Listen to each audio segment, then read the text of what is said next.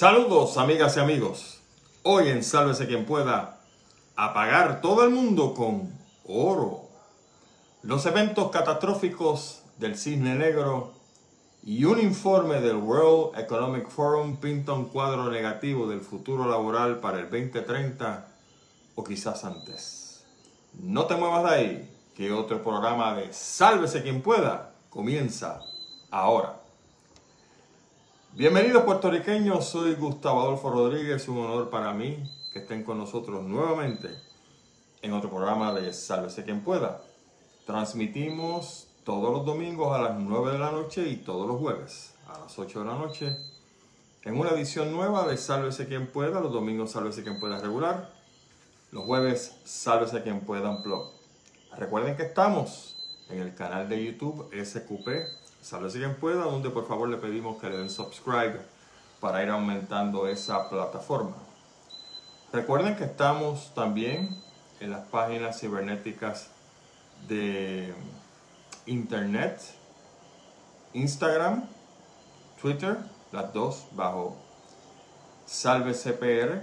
Y por supuesto estamos en podcast, en 15 plataformas de podcast, entre las que se destacan Anchor, .fm slash sqp, Apple Podcast, Breaker, Castbox, Google Podcast, iHeartRadio, iVox, listennotes.com, Overcast, Pocketcast, Punto de Vista PR, radiacromática.com, Radio Public, Spotify, y TuneIn Radio. Cualquiera de esas 14 plataformas que mencionamos anteriormente, excepto la de anchor.fm slash sqp, las pueden accesar escribiendo sqp, sálvese quien pueda, y les va a salir. Y por supuesto pueden ver estos programas o pueden escuchar estos programas en cualquier momento cuando usted así lo guste. El nombre de este programa, Sálvese quien pueda, resume el estado mental económico y social que nos ha dejado la inepta administración, cuatrenio tras cuatrenio, de los dos partidos políticos principales. Cumplimos 15 años en la radio puertorriqueña y ahora, gracias a ustedes, 16 a través del Internet, llevando a los boricuas el único mensaje que jamás ha cambiado. La única manera de devolverle el apellido rico a nuestro querido Puerto Rico es atacando de frente al político tramposo, al político ladrón, al político de mala entraña, y eso solamente se hace cuando reconocemos quiénes son los que desean con verticalidad y decencia el progreso de nuestra patria y quiénes no. Esto, señoras y señores, es y será siempre un programa inteligente para gente inteligente. Antes de comenzar con los temas principales, si me permiten un par de notas de privilegio personal. Primero que nada, quiero darle a nombre de Marla y en el mío propio nuestro más sentido pésame al querido compañero periodista William Torres, que como ustedes saben es el productor ejecutivo de PDB Media y es el cerebro detrás de eso que se llama Punto de Vista PR. Queremos darle nuestro sentido pésame a Willy por la pérdida de su querido hermano Francisco César Torres Torres, conocido como Kiko, que fue productor del programa Variedades Milenio en Bailan, Nueva Jersey. Cuando empecé a hacer los primeros pininos en Radio Isla, precisamente fue el hermano de Willy, don Francisco, que me contactó no recuerdo cómo fue el nexo, pero le gustó la manera como yo analizaba e interpretaba la situación política, social, ambiental de Puerto Rico y me invitó a participar con él todos los sábados por la noche, yo desde Puerto Rico y él desde Bailan. Y por supuesto pues hubo muchos momentos fantásticos de análisis de parte de él, eh, muchos encuentros intelectuales, muchísimas cosas que tanto él como yo disfrutamos. Después en su momento pues perdimos el contacto y da la causalidad que fue Willy, nuestro querido hermano William Torres, el que asumió ese contacto para entonces estar directamente con ustedes a través de Punto de Vista PR. Así que a la familia Torres, nuestro más sentido abrazo. Esperamos que don Francisco, que no tuvo el placer de ver físicamente, pero que a través del, del teléfono se convirtió en una excelente amistad de este servidor, pues encuentre la paz en los brazos del Divino Creador. Así que descanse en paz nuestro gran amigo y querido hermano puertorriqueño, don Francisco César Torres Torres. De otra parte, en una noticia pues quizá un poco más eh, positiva, quiero felicitar a mi querida hermana Aileen Rodríguez porque logró pasar el examen en el estado de la Florida de Realtor. Así que ya tenemos una Realtor en la familia que cuando llegue el momento de encontrar una casita por allá por Florida, pues voy a encargarme con Aileen, o que Aileen se encargue, de poner a la disposición una buena propiedad para Marley y yo pues visitarla frecuentemente. Así que felicidades Aileen, te quiero un montón, me alegro por tus logros y sigue muy adelante. Antes de entrar también a los temas principales, una cosita que tenía aquí pendiente que me dio por verificar los resultados parciales del escrutinio general de la Comisión Estatal de Elecciones y resulta que don Manuel Natal va al frente con 40.770 votos versus don Miguel Romero que tiene 39.469 votos, son una diferencia de 1.301 votos para Manuel Natal. ¿Se va a sostener esto?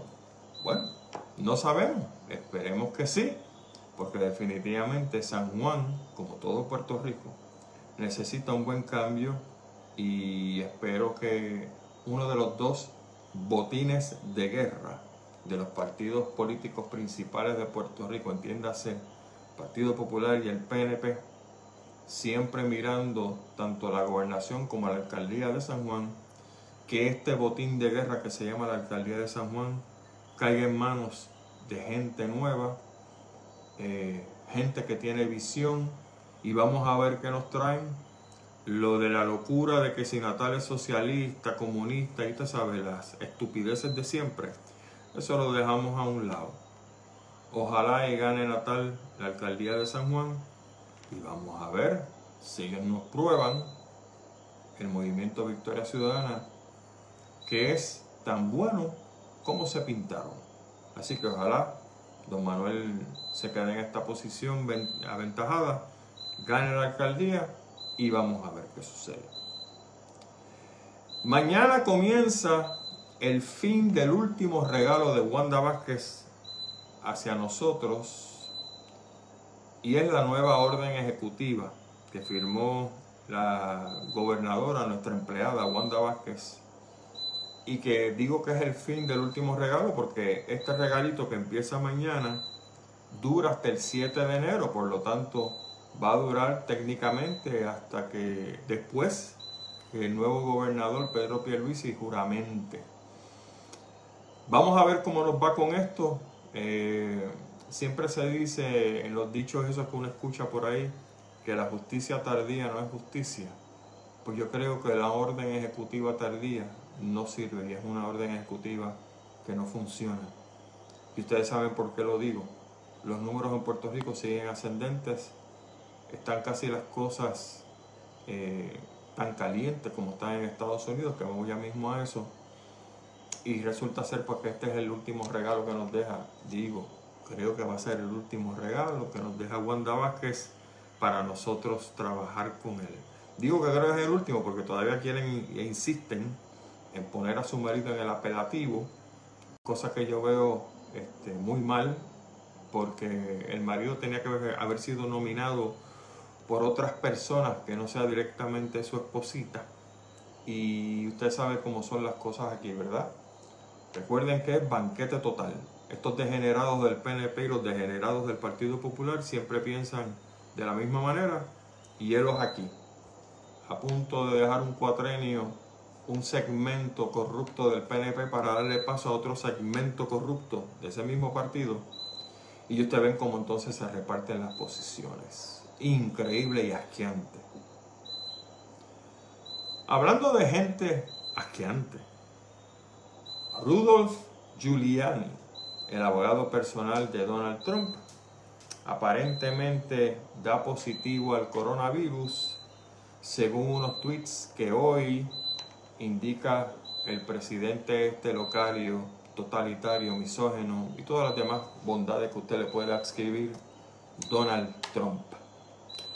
El señor Giuliani, que siempre se ha caracterizado por no usar mascarilla donde quiera que va, tiene 76 años, por lo tanto eso lo pone un riesgo mucho mayor que el de otras personas que quizás en su estupidez y en su reto a la naturaleza pues insisten en usar mascarilla.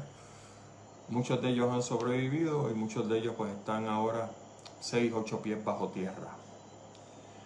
No se sabe, de acuerdo al parte de prensa que recogió el tweet del imbécil de Donald Trump, si don Rudolph Giuliani está en el hospital, si tiene síntomas, etcétera, etcétera. Este se suma a las aproximadamente 40 personas que Donald Trump ha contagiado durante las últimas semanas en Casablanca, como su esposa Melania, su hijo Barron, Donald Trump Jr., etcétera, etcétera. Que como ustedes ven, ninguno de ellos pues ha muerto, ¿verdad? No se le puede desear la muerte a nadie, porque en el caso de Donald Trump y su familita, como dice nuestro dicho, hierba mala nunca muere. De otra parte, la Universidad de Johns Hopkins registró ayer, sábado, la friolera de 213.875 casos nuevos de coronavirus en un día. Ustedes se acuerdan cuando el doctor Fauci hacía las advertencias que 100.000 casos diarios era demasiado para Estados Unidos y que eso tenía que encender varias alarmas. Bueno, pues las alarmas las encendieron todas y las naves se están quemando y la cosa está sumamente peligrosa. Y eso, que no estamos contando los viajeros en el Día de Acción de Gracias y todas aquellas familias que les dio la gana de violar las leyes, las leyes no, los motivos principales y las precauciones principales para tratar de mantenerse alejado del coronavirus, como era el asunto de las reuniones familiares, los seis pies de distancia, el uso de mascarilla, etcétera, etcétera. Y esos datos a propósito, que fueron hace cuánto, una semana y algo, esos datos de la gente nueva que se infectó van a aparecer ya mismo. No se preocupen que pronto registrarán nuevos récords en Estados Unidos gracias a la indolencia de muchas personas allí. Ayer hubo también, de acuerdo a la Universidad de Johns Hopkins, 2.254 casos de muertes por coronavirus llevando la cifra total a 280.979 muertos por el coronavirus desde que empezó en los Estados Unidos, de un total de 14.6 millones de personas que se han infectado. Ahora mismo el promedio de 7 días es sobre 2.000 personas diarias. Y tuve acceso a propósito a una gráfica donde muestra que en el total de Europa las infecciones por coronavirus ahora empiezan a bajar dramáticamente, pero las de Estados Unidos, ya usted sabe, están disparándose. Las de Asia se están disparando también, pero en mucha menor escala. En Oceanía tienen cero y así por el estilo. África, por ejemplo, están también bajando. O sea que en realidad los únicos dos países o regiones, si quieres ponerlo así, que están subiendo son Asia y Estados Unidos, que ya mismo se sigue disparando y no se sabe cómo va a terminar esto.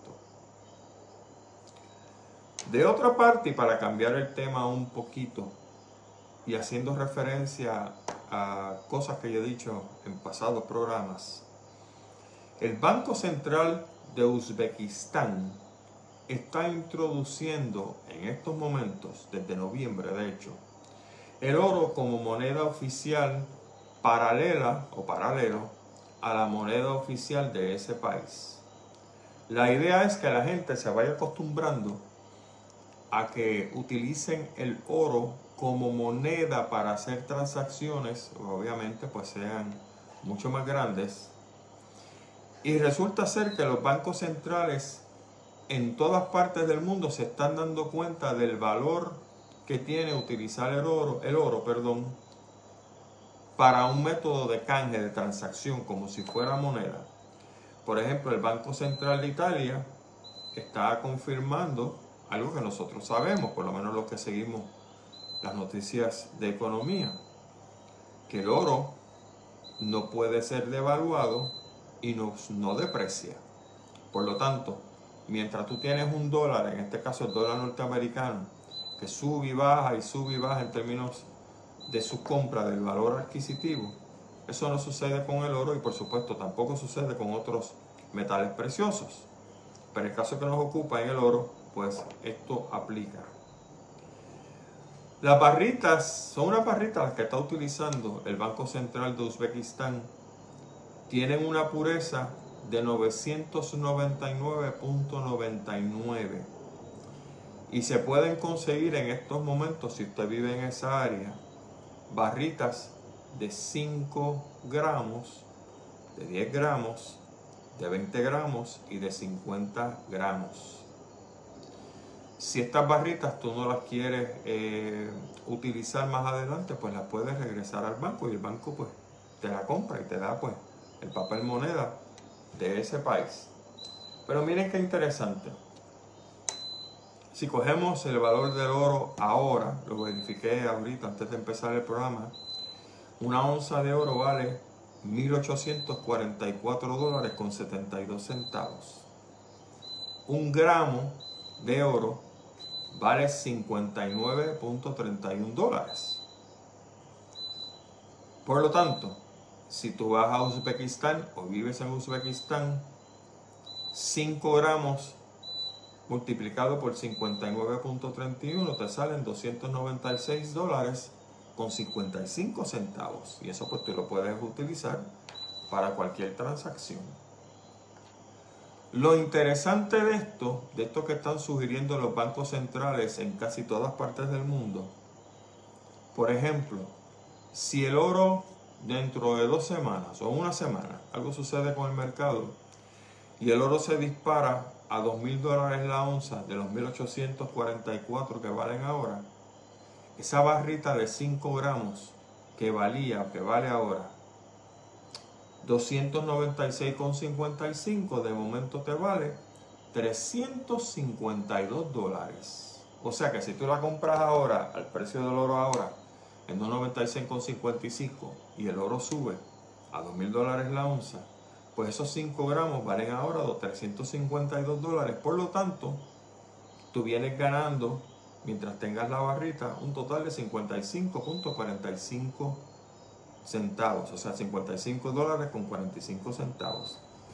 Lo que estoy diciendo es que es increíble como si tú lo vieras de manera real, tú andas en tu bolsillo con barritas de oro para pagar, obviamente tú no vas a hacer una compra de, una compra de 300 y pico de pesos.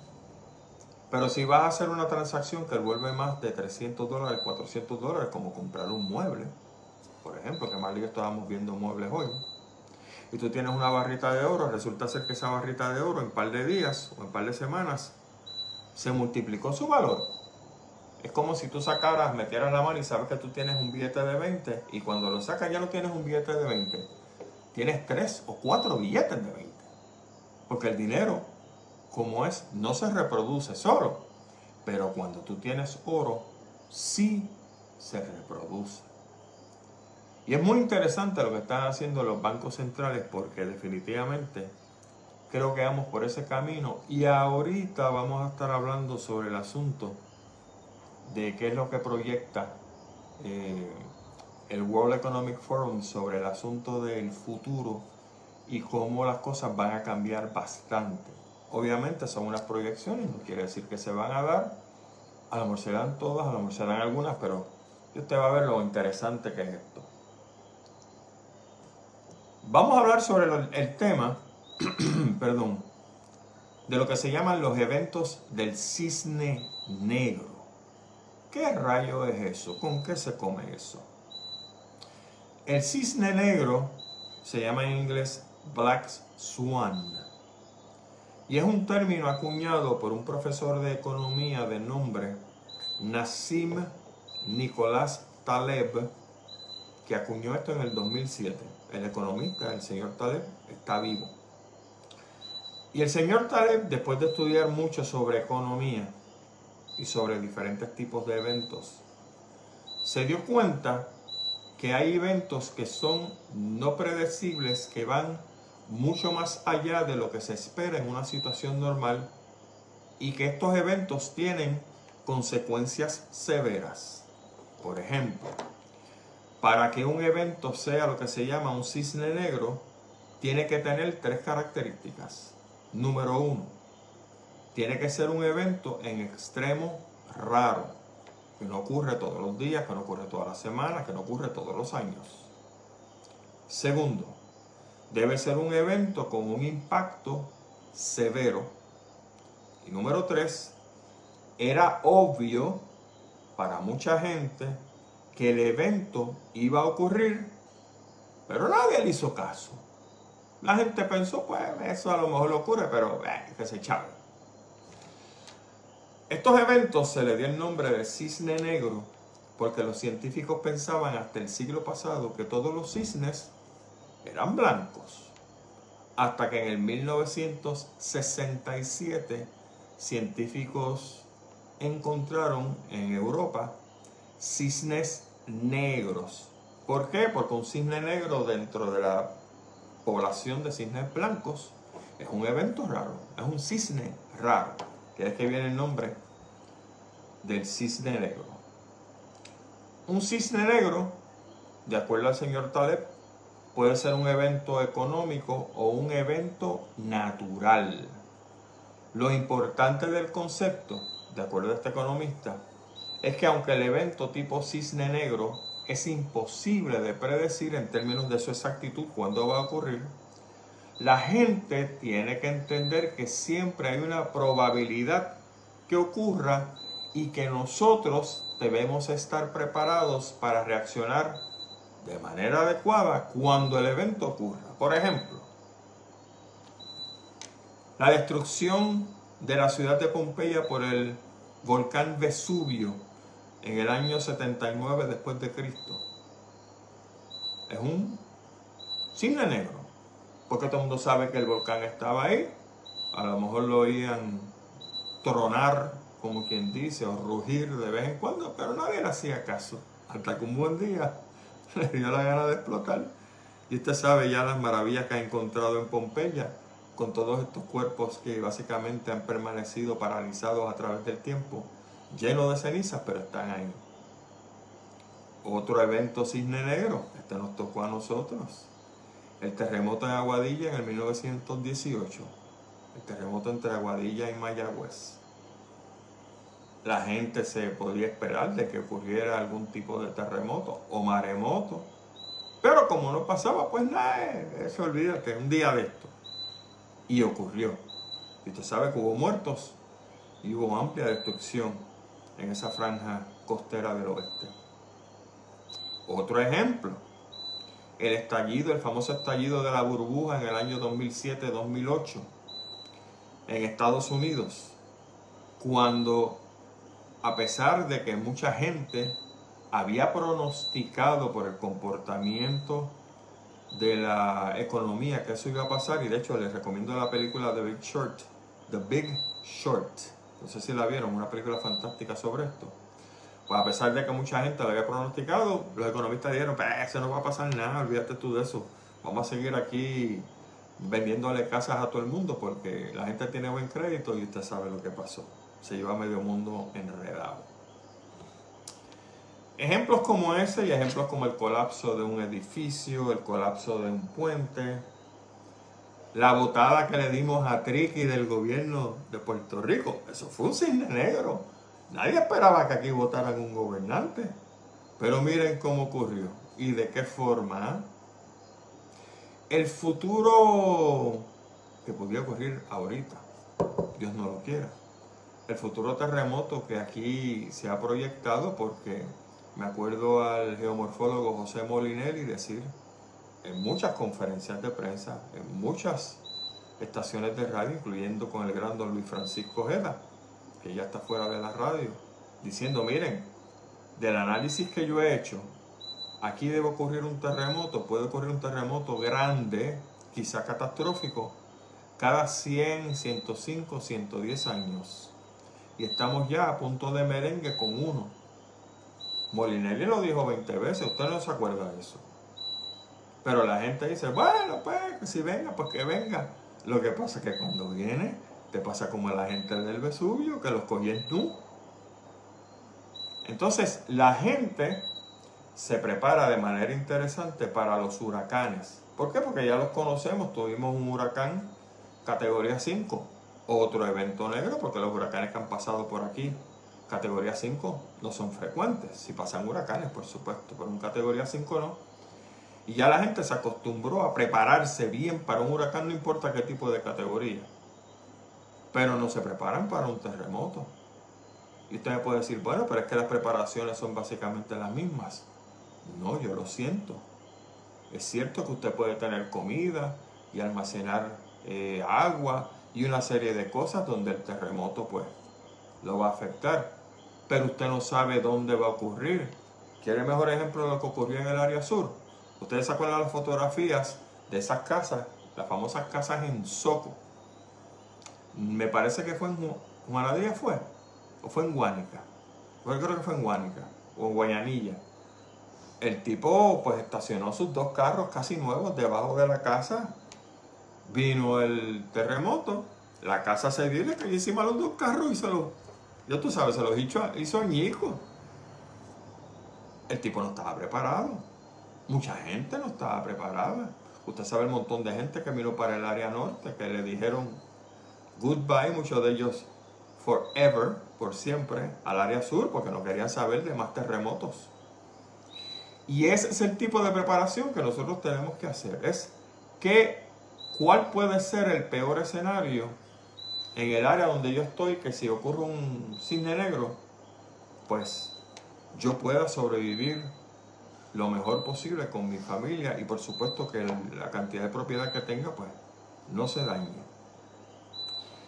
El COVID-19 no es un cisne negro de por sí, ya que la humanidad ha sufrido pandemias anteriormente.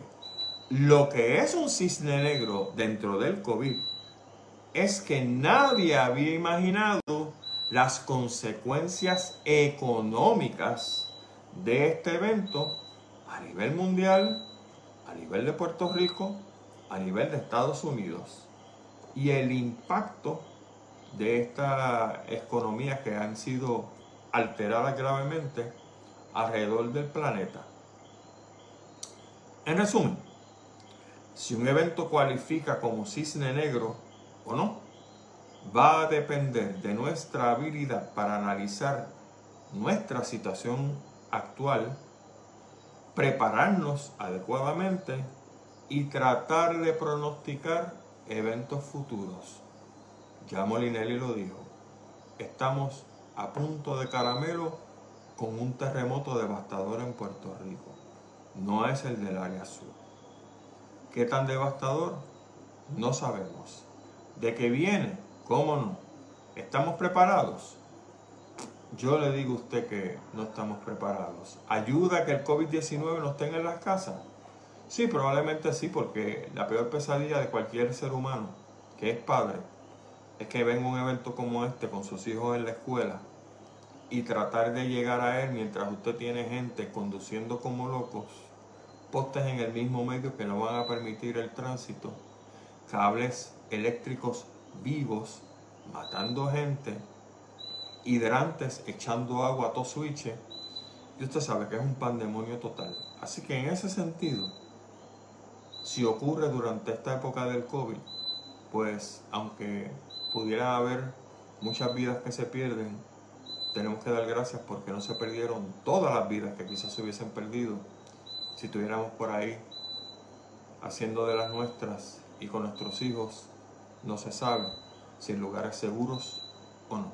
En octubre de este año, el Foro Económico Mundial, o lo que se, se conoce como el World Economic Forum, que es una organización sin fines de lucro con base en Ginebra, en Suiza, que a su vez trabaja con organizaciones públicas y privadas alrededor del mundo, junto a líderes de esas organizaciones para darle forma a agendas empresariales globales, regionales e industriales, pues hizo un informe.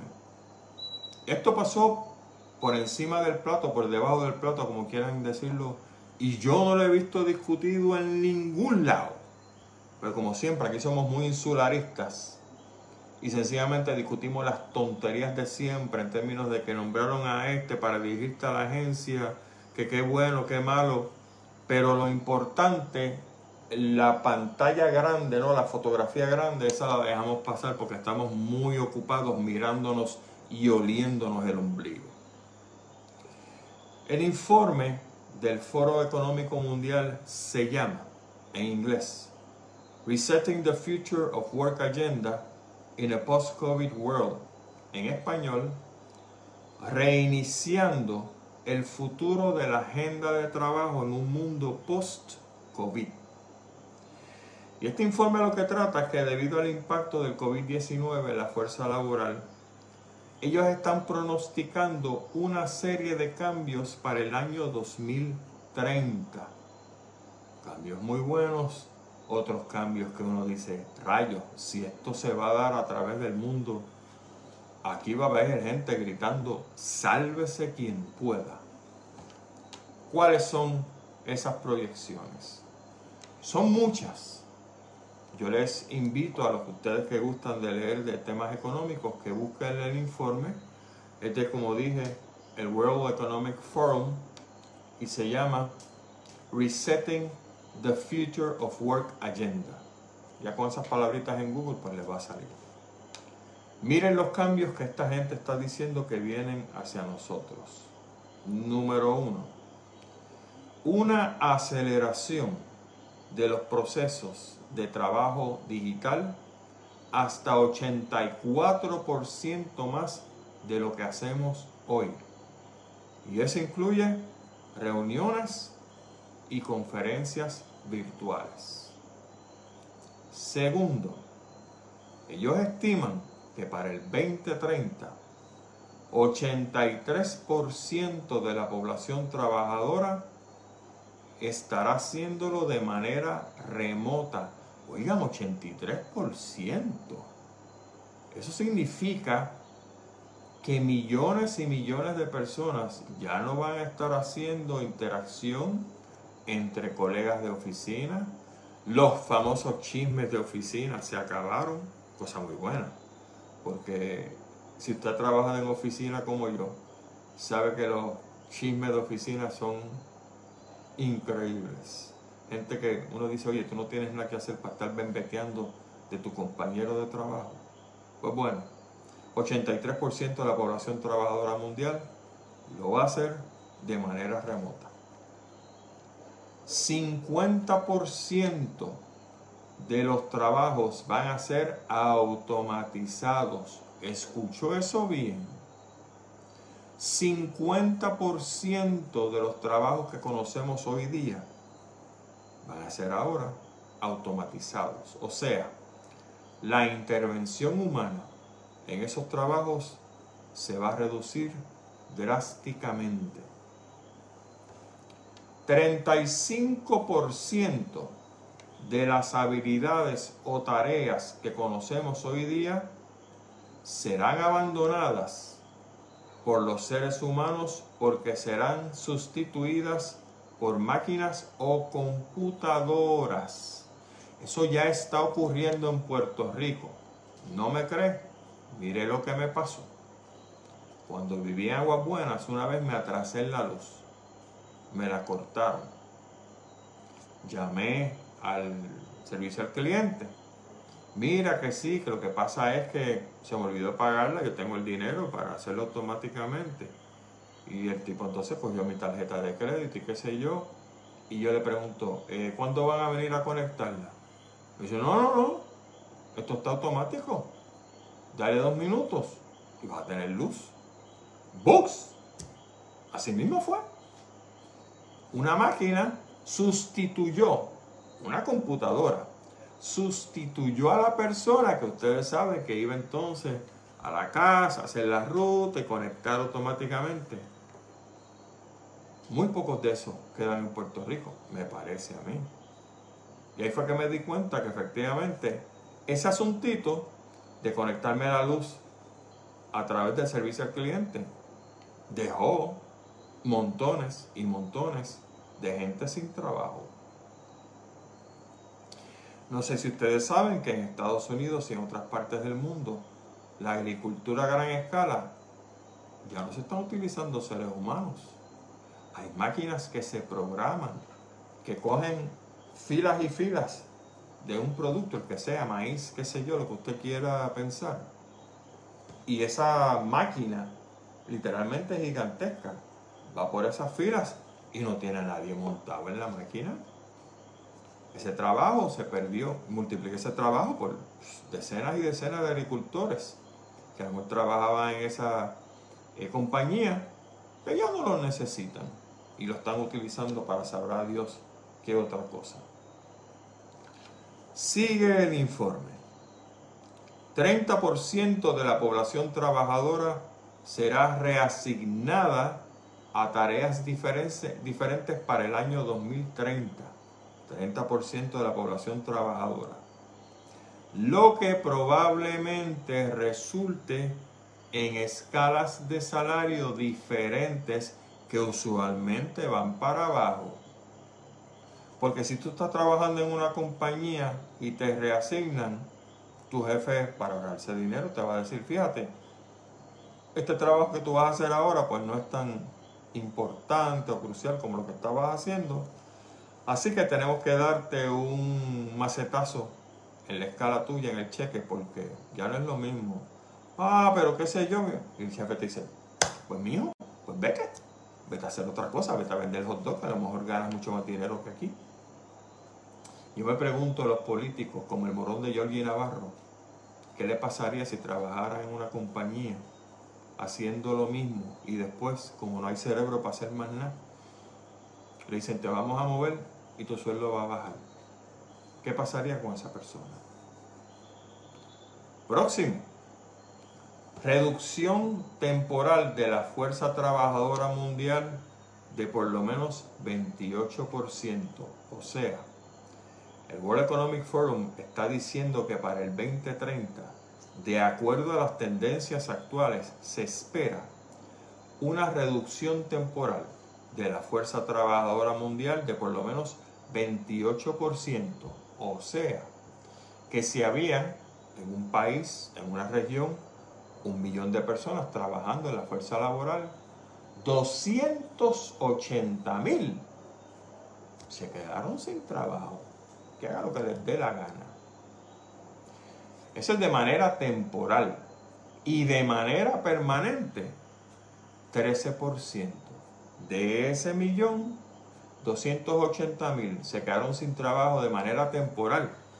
A ver si consiguen algo. Pero el 13% se acabó el evento. No vuelvas porque no hay más nada para ti. Esto por supuesto es bien problemático para muchas naciones porque va a llevar a mucha gente hacia el desempleo y adivine quién paga el desempleo. La Coca-Cola, Burger King, Walmart, no, lo pagamos usted y yo con nuestros impuestos. En este caso, lo paga el gobierno de Estados Unidos por la relación política que tenemos con ellos. Pero así es este mambo. Y más gente en el desempleo equivale a mucho más desembolso. Y usted sabe lo que le hace eso al valor de una moneda, ¿verdad? Mientras más tienes que pagar, más tienes que imprimir. Tienes un montón de gente que no está trabajando tiene gente ociosa que dice, en vez de estar sentado aquí en la casa, déjame ayudar al bichote de la esquina para que bregue con la droga, para bregar con la droga, para llevárselo un lado a otro y me gano, qué sé yo, 500, 600 pesos. Eso es lo que estamos hablando aquí.